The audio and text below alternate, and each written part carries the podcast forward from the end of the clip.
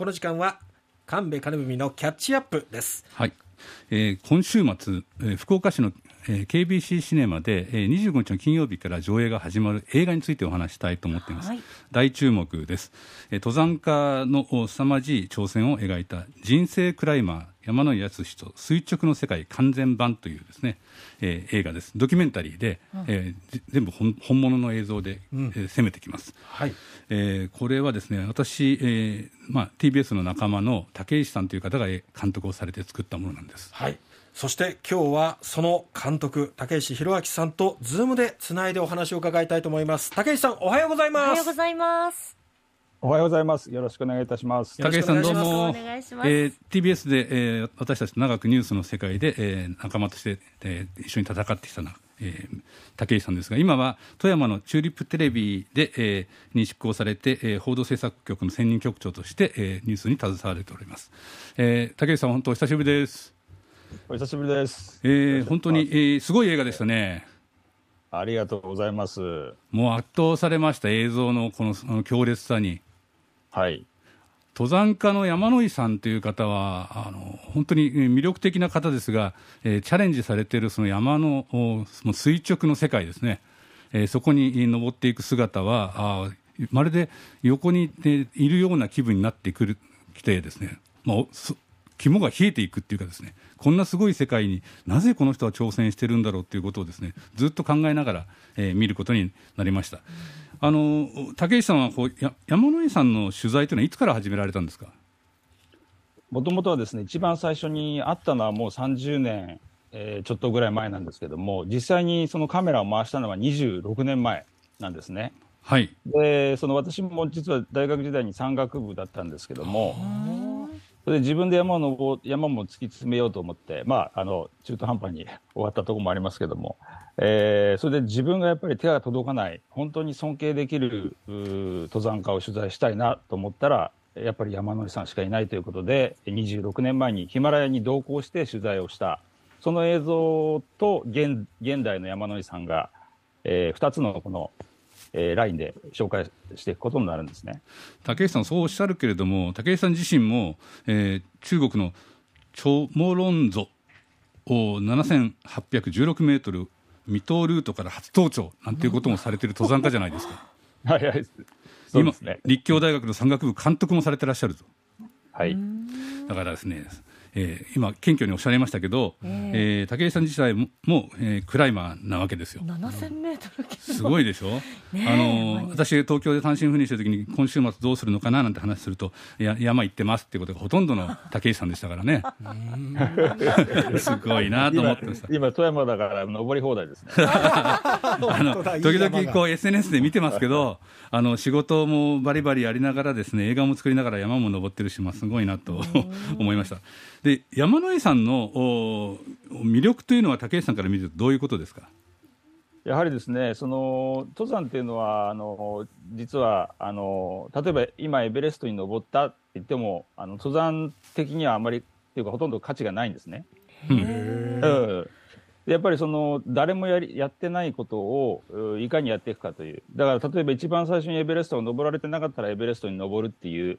ことがあるし、はい。例えばエベレス次はエベレストにじゃあ無酸素で登ってみようとか、どんどんどんどんその最先端の登山家っていうのは、誰もやってないことをやってるんですよ。うんで、それがずっと突き詰めてって、本当に難しいルートしか残ってなくて、そこで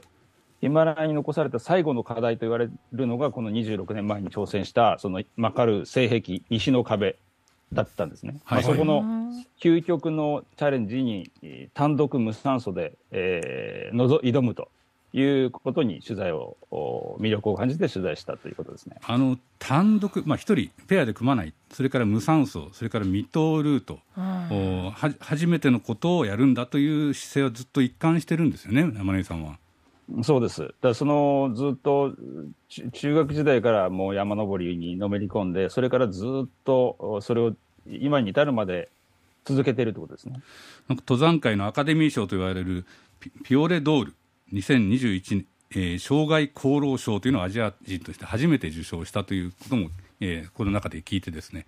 あ本当にすごい人なんだなと思いました、で私勝手に想像してたのは、えー竹石さん、えー私と同じ年の55歳山野井さん57歳ですかね。そうです。ええあのになってもち挑戦をずっと続けている登山家、まあ、自分のできないことに挑戦してくれてる人というようなイメージなのかなと思ったんですけどいかがですか？そうですね、えーまさに、えーそのそのピオレドール障害厚労省というのは、いわばあの野球でいうと殿堂入りみたいなものなんですけども、はあ中でもその、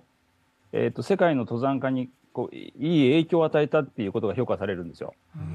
つまりその、よりシンプルな形で難しいルートを行くという、それをそのいえその40年前からやり続けて、えーアジア人では彼しかいないということを言ってましたよね、先行した人が。はあ。はいはい。あのとは言いながらあのお大変なあ事故にもあって凍傷で手足の指10本を失っているという、ね、これは登山家としてはあの映画を見ながら、えーかなり致命的なことなんじゃないかと思ったんですけどその後も山野井さんはいろんなことに挑戦をされているまた今伊豆に住んでおられて伊豆のがあの海岸の岸壁を見つけてここは誰も登ったことがないだろうということで登り始めてるっていうのを見てこれにもかなりびっくりしましたね。すごい岸壁でしたね、あれも。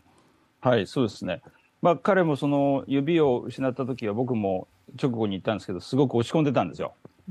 でも奥さんの妙子さんという人は、もっと18本失失ってるっていう、もっとすごいんですけど同じ、登山家で18本指を失っているんですよ、奥さんも。でその彼もそのは入院してる半年間だけは落ち込んでたと。はでもやっぱりそれを受け入れて、え今、その指がない、手足の指10本がない状態で、一番あのギリギリ登れるところは何かっていうふうに発想転換していくんですよね。えはえーで今、今やっぱり年齢で当然その体力とかも衰えてきますけども、その今今ある能力の中で一番自分がギリギリできる、しかもそういう、えー世界という視点も入れながらやれるのはどこかっていうのを常に考えている人です。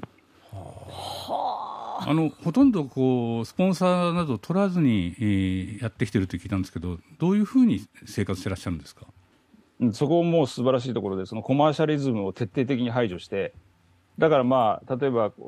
バラエティみたいなテレビ出たりとか、あるいは、あのーなんでガイドをして稼ぐとか、そういうのもやらないんですよ。とにかく自分の,、あの登山だけに集中してっていう、まあ、それも実はあのそういう派手な生活をしなければ、えーこうミニマムの生活っていうか、シンプルな生活、あんまりお金必要ないんだなっていう彼らを見てると 思ったりしますよね。その奥さんの実家からあの野菜とか米とか送ってくるし、で、畑耕して、魚釣ってせそれ食べてますから。ああ、つってましたね。あれ、趣味じゃなくて生活のためにやってるんですよ、あれは。はあ、なんかもう、ここの人っていう感じですね。あのパンフレットにはですね極限の人っていう言葉が使われてたんですよ。本当に、ね、突き詰めて、えーただ表情が非常に柔和で笑顔が可愛い方だなという印象もありましたね。そうですね。普段の山野井さん、ものすごく柔和で優しくて、ただ山に入ると、こうガラッと変わりますよね。なんかもう集中力が、あの、急にマックスになるというか。うん、うん。それでその映像なんですけど、あのヘッドカメラで、えー極限のところに挑んでる時のあの映像とかですね、それからあのし下からあ山にへばりついてる小さな小さなあ山野井さんを撮っていったりとかですね、まあ、自然のあまりの巨大さとの落差、あそして現場の過酷さみたいなものがリアルに描かれていることに本当にびっくりしました。撮るのは大変だったでしょ、これも。